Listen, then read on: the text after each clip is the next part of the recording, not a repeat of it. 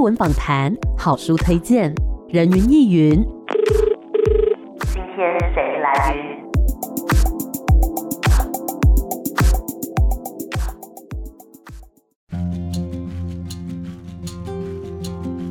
人云亦云。今天我来云，今天呢，人云亦云的节目现场邀请到这位可以说不是专职的作家，但是呢，在他忙碌的职涯当中，还是抽出了一点时间来记录了很多的文字。我们今天很开心呢，可以邀请到台中中国附一的泌尿外科医师赖俊佑医师，医师好。艾米哎好，各位听众朋友大家好。嘿今天呢，赖医师来到我们节目现场，我相信应该很多听众会恍惚间觉得说，哎、这不是人云亦云吗？ 不是一个译文类单元吗？怎么会请到赖医师呢？没有错，因为赖医师最近出了一本文字类的作品，叫做《开刀房的温暖》。那想要先问一下赖医师，就是为什么会在自己已经很忙碌的医生的职涯当中，还抽出时间来记录这些文字呢？其实文字是我抒发还有表达情感的方式。嗯，那大家传统上都会觉得说，哎、外科医师是不是看起来冷冰冰啊，看起来很冷血？可是，在开刀房里面，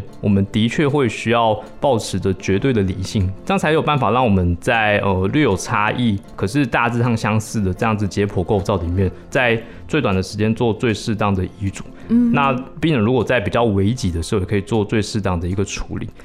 不过在开刀房之外的地方呢，例如在门诊或是说在病房来讲，嗯，那我会觉得其实我们有时候把这些理性稍微收起来一些些，我们多去观察这个病人跟家人的互动，可以更深入的去倾听病患心中的声音。嗯，这时候把我们有的感性的部分再拿出来多一点点，我觉得对于病人来讲是非常好的。嗯哼，那想要先问一下赖医师，为什么一开始会想要当医生呢？虽然也不是说想要当就能当啦，但是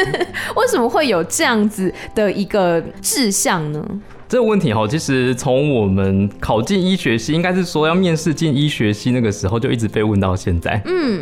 那如果我现在说是因为成绩到了，所以我们就选择当医生，进入医学系，不知道大家会不会像其他我们跟社会大众讲的时候，会甚至笑我们，或者是打我们说：“哎呦，哪有人这样子说的啦不过也合理啦， 就成绩到了，然后不读一下医学系可能有点可惜，这样子。？”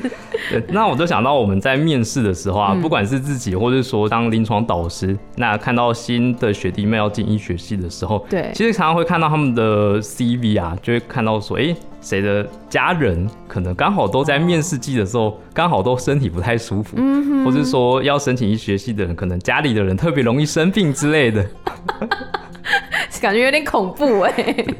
好啦，前面都是玩笑话，我们就是开始认真的来讲一下哦。我会觉得，其实我想要当医生的原因，是在我即将从医学系毕业，慢慢踏入临床之后才找到的。所以你读医学系之前没有想要当医生吗？应该是说那时候的我，对于要应付各种考试，其实就已经有点疲于奔命。哦，那我想要跟大家聊一下，其实医学的教育，甚至说台湾的教育来好好了。我们在一个十八岁的一个年轻人，有没有办法去区分说他自己心里到底想要的是什么，或是什么东西是他不一定想要，可对是有可能是社会的大众，或者说家庭的期许，或是说老师的期盼，嗯，给他这样子的一个状况，才会让他说去选择了一个他自己都不一定在那个时候的自己想清楚的一个科系。是，所以是在医学系要毕业之前才确立这个志向吗？要当医生吗？应该是说我们在踏入医学系的时候，我其实那时候就知道说，其实我是不排斥这个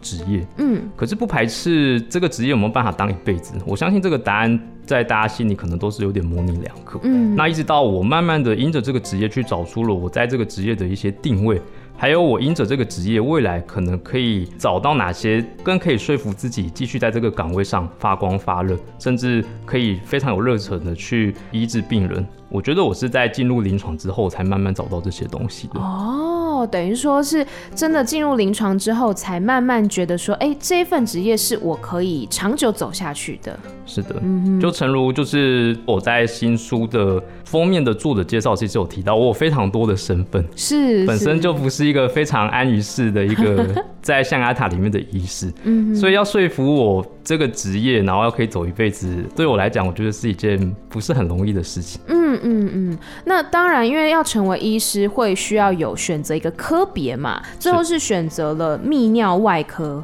那对为什么会选择这个科别呢？泌科其实是一个蛮特别也蛮有趣的外科哦。嗯那我可能会带大家想一下，大家去医院看病的时候，应该都有看过所谓的心脏血管外科，甚是至一般外科。嗯，因着这些外科相对应的内科，比如像是肠胃内科、嗯一般内科、对，心脏血管内科。所以，我们大部分的一个生理上的疾病都是可以用内科跟外科来做区分。是，大家有听过泌尿外科，嗯，可是大家有听过泌尿内科吗？好像没有。我我一其实以前也只知道泌尿科，我还不知道分成内科跟外科、对哎，，那其实要跟大家说，其实没有泌尿内科这种东西，哦 所以泌尿内科要做的事情，就是特别针对去疾病的诊断，甚嗯，至卫教的推广来讲的话，其实都是我们泌尿外科医师要去做的。是，所以，我们泌尿外科不但兼具了说我们可以动手术去快速解决病人身体上的不舒服，嗯，那我们也同时要像内科医师一样，我们要有见微知著的判断力，还有细心、嗯耐心。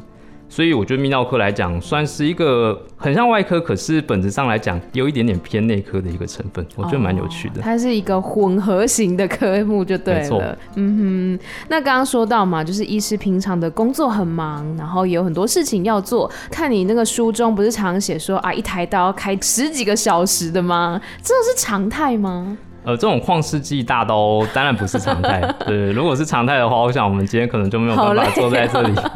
嗯，所以通常一台刀会开几个小时呢？有一个平均值吗？还是不太一定？呃主要是取决于刀种。嗯哼，那如果是像呃，我在故事中有提到一些像是肿瘤复发这对种非常困难，而且可能病人身上之前因为数次的手术，然后导致说身体有非常多的一些粘连的状况，嗯这样子的手术当然就会持续非常的久。哦，因为我以为就是医生开完刀之后，应该第一件事情是补眠。 哦，会啦，所以当然做这些文字记录，当然都是在吃饱然后睡饱之后，心有余力之下，我才会做这样子的事情。嗯，也是应该要养足精神嘛，才可以面对接下来的这这个生活就对了。没错。那其实就是身为医生，除了说要会开刀之外，其实我觉得有一个很重要的部分，就是你要先去了解病患他到底得的是什么病嘛。但有些时候，你看那个报告之前，好像应该要先跟他沟通一下，对不对？对，嗯那在跟不同年龄层或者说不同类型的患者沟通的时候，有哪些需要注意的地方呢？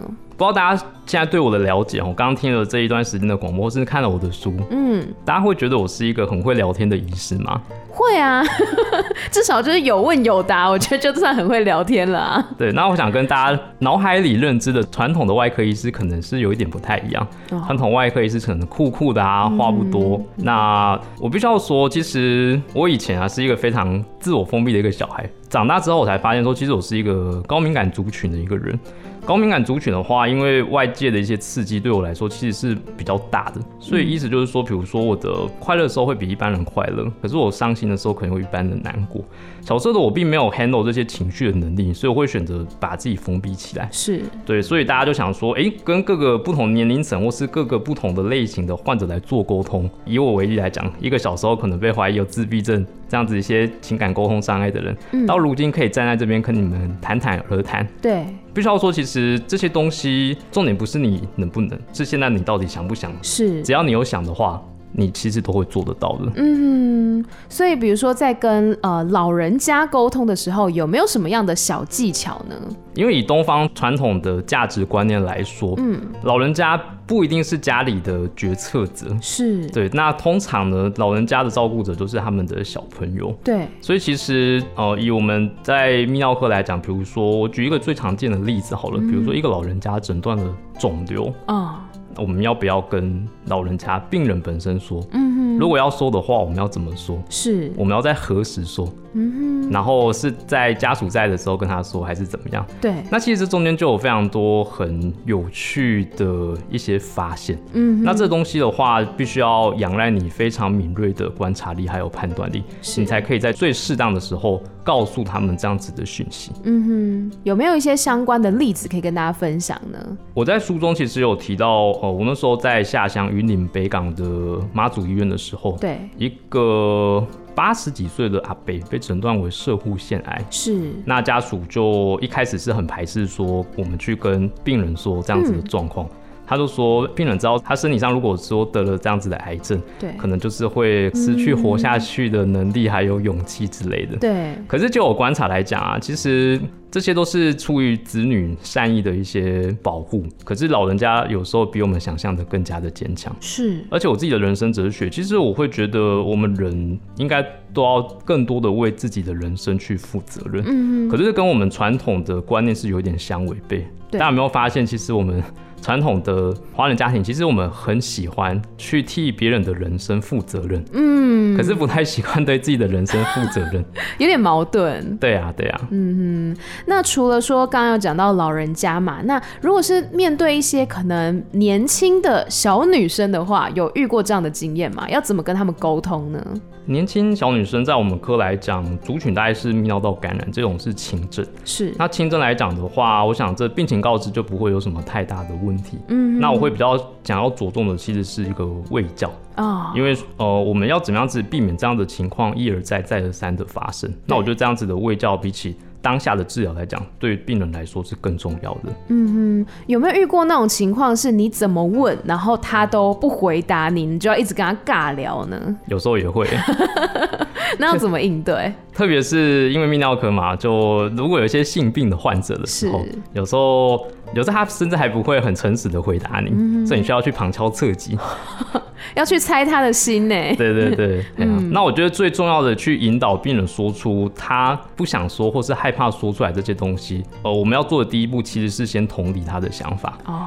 他或许会害怕说，诶、万一我得到了，比如说艾滋病，我得到了淋病，是不是代表的我不干净，我不好？我们要先把这样子的自我否定的观念跟这个疾病先做主角，对，让他知道说，其实这是两码子的事情。嗯我们今天的话是，我要了解你所有的事情，我才可以针对这样子的状况去做完整的医治，嗯你也才可以变得更好。这种东西呢，跟你之前做过的什么行为，这个我是不太会顾问的。嗯哼，所以其实我觉得像呃赖医师，不只是说针对病人他的这个症状，其实还是要去同理他的心情，对不对？我觉得这才是最重要的。嗯，对，因为其实每个人在面对自己的病的时候，一定不会开心嘛，对，对所以应该是要去让他了解说，哎，现在大家都是站在一起的，那我们一起来面对这个疾病。对，嗯，我们先稍微休息一下，待会儿再继续回到人云亦云。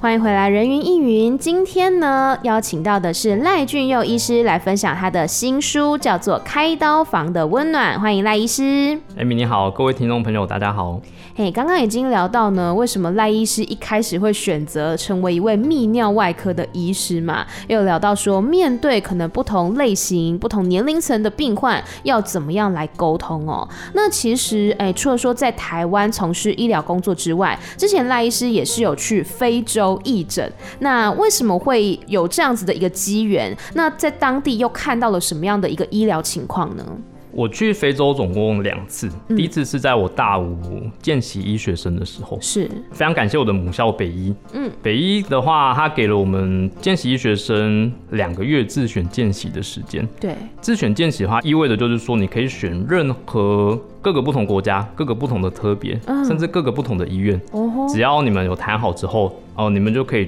去那个地方做学习。是，那他们还有提供了一个就是去国际义诊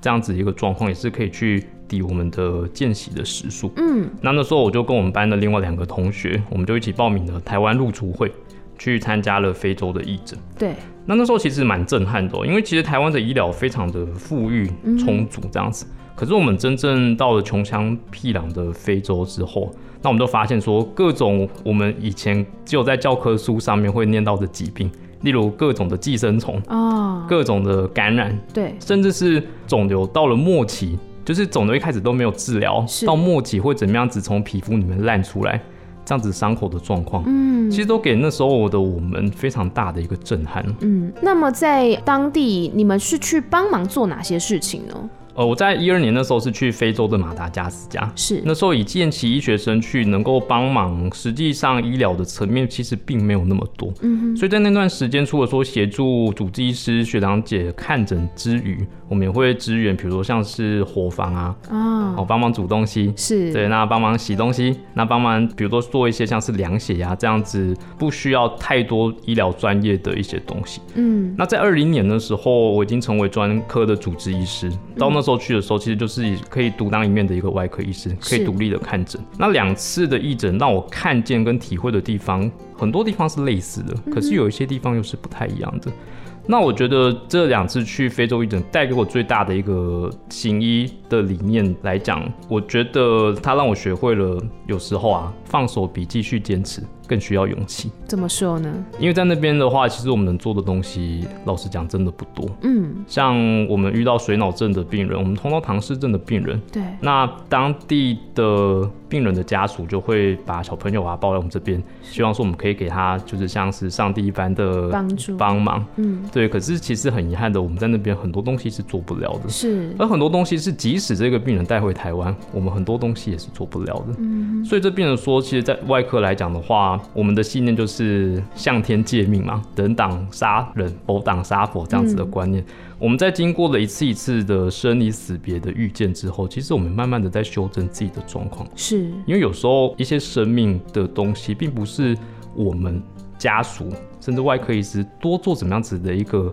努力就可以改变的。嗯哼，所以其实刚刚赖师有讲到，有时候学习到放手，其实比紧抓着它来的更重要。对，嗯，那书中呢有提到一位患者哈、是因为接触了这个毒品而影响到泌尿系统。那因为我们尽管呢也一直在推广说这个反毒嘛，那这部分的故事可以详细的跟大家说明一下吗？我这边针对 K 他命稍微跟大家再提点一下吼。嗯，根据卫福部食药署的统计啊，从民国九十五年开始，K 他命就是连年蝉联青少年毒品滥用的第一名。嗯那 K 他命呢，它一开始本来是被设计为中枢神经的抑制剂。对，那在之前的医学还没有如此发达的状况啊，曾经有一段时间是用在小手术或是全身麻醉的诱导。哼，是不过后来一些新的药物问世之后，这一个负重比较高的药物其实就被取代了。嗯取代之后呢，反而就被一些不孝的一些药头啊、商人来贩卖给就是要吸食的青少年。嗯那故事中是一个 Judy 小姐，她是一个非常年轻、也打扮非常时髦、fashion 的一个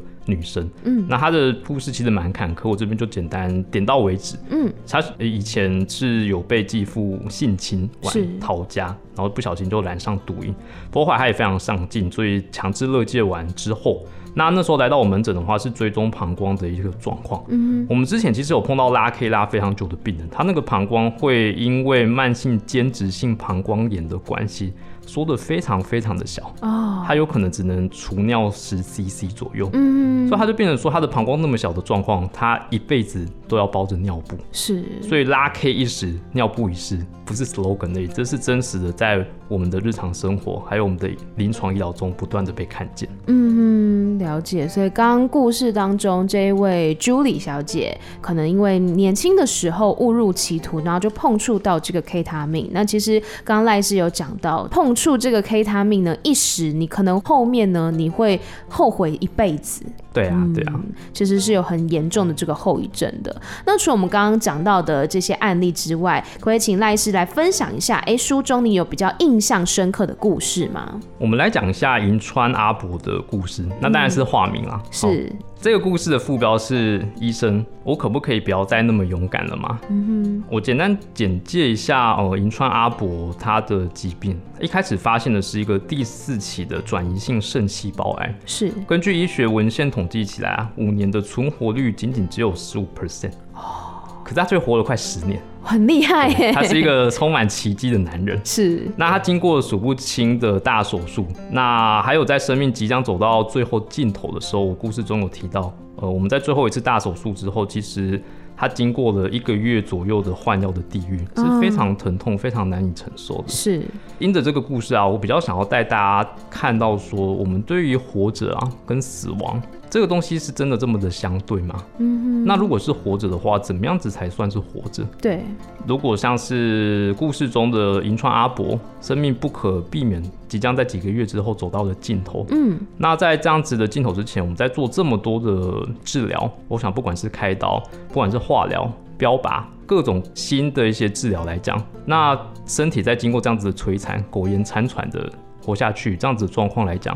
这样是活着，我想大家是没有疑问。嗯可是大家想要这样子活着吗？这是我想带一个大家就是去想一下这样子的问题。嗯，这是一个很值得思考的问题，因为有些时候其实就像刚刚赖医师讲的，放手是一件很重要的事情。是对，除了说病患本身他可能对于自己的病症能接受，家人能不能放手也是。很两难的事情啦，他希望自己挚爱的家人可以活下去，可是呢，这样子又会为他的身体带来很多很多的负担，所以这当中的确是很值得大家去思考，因为我相信每个人都可能会面临到这个关卡的。我想是没有疑问的，大家一定都是爱着你爱的那个人，即使对嗯那个人生病了，可是爱他就是要他活着。我觉得这个东西在我们传统外科，或者说在传统的东方华人家庭来讲，很多时候是画上等号的。嗯，可是我自己在临床上看到这么多一些经验，当然以我们的年纪，我们会接受到一些可能西方的比较不一样的一些生而为人，那甚至家庭的这些思维，是，来讲，我想这部分是有更多东西是可以值得我们去深思的。嗯，就像书中有另外一个故事，也是让我印象很深刻，就是有一个应该是弟弟吧，然后好像要弃捐，然后后来妈妈就是为他做了一些事情，这个故事可以跟大家分享一下吗？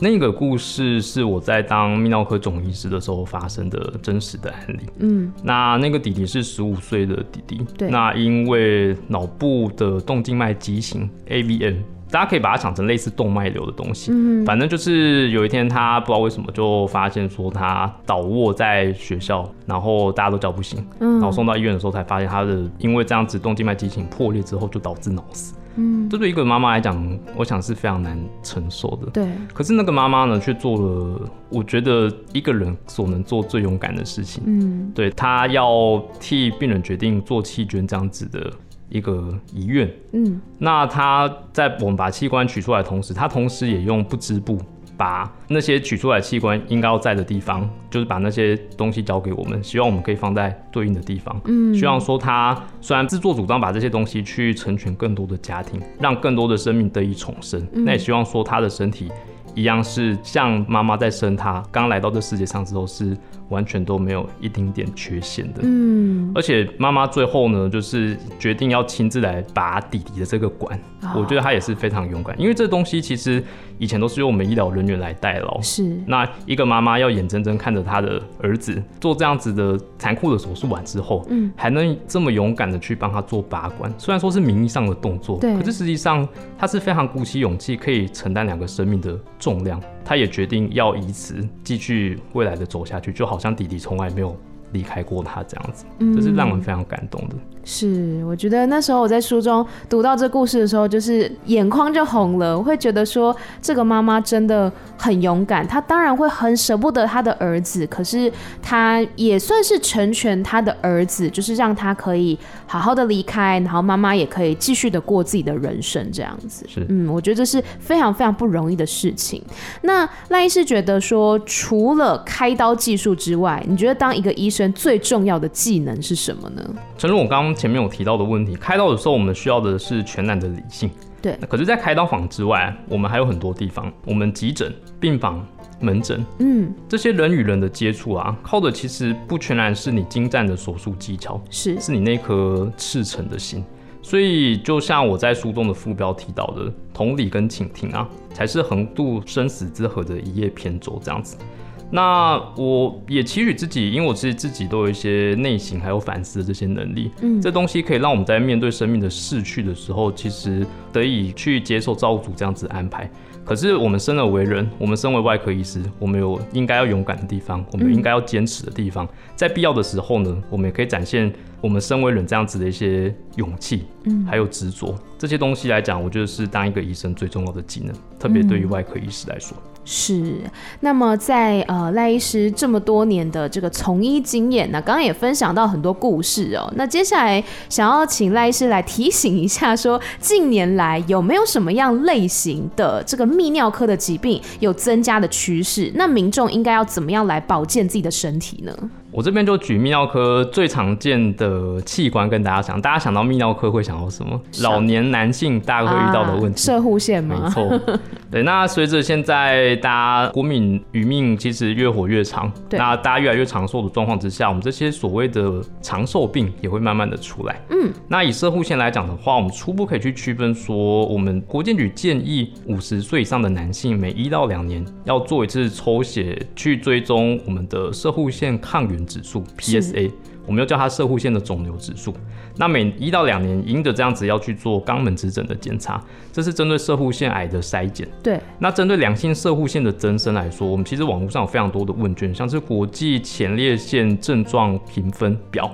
IPSS 这东西的话，也是大家可以在自己家里针对目前射护腺肿大有个状况，有没有相对应导致排尿的不舒服，那去帮自己做一些评分。嗯，那另外我想要再提到的就是男性不孕症这部分来讲呢，在近年来，不管是在台湾的社会，甚至在欧美的社会，其实大家都放越来越多的重点在上面。是大家传统上听到的不孕症都会想可能是女生的问题，嗯，可是根据统计啊，男生因素造成不孕问题其实是五十 percent，哦其实是一半一半。对，可是过往可能因为华人传统的价值观啊，或者是说是一些大家可能之前都没有在重视可能女生女权的这些东西，嗯，至于说我们男性不孕的一个状况，在不孕症里面常常是被忽略的。是对，那这部分的话，也是我目前在中部地区持续耕耘的一个项目。嗯哼。那男性不孕症它主要是因为无精症吗？严重的男性不孕症会到无精症。是其实老实说，我们在临床上看到，真的到无精症，一只精子都没有这样子的病人，其实没有到那么的多。哦，大部分可能就是活动力差了一点啊，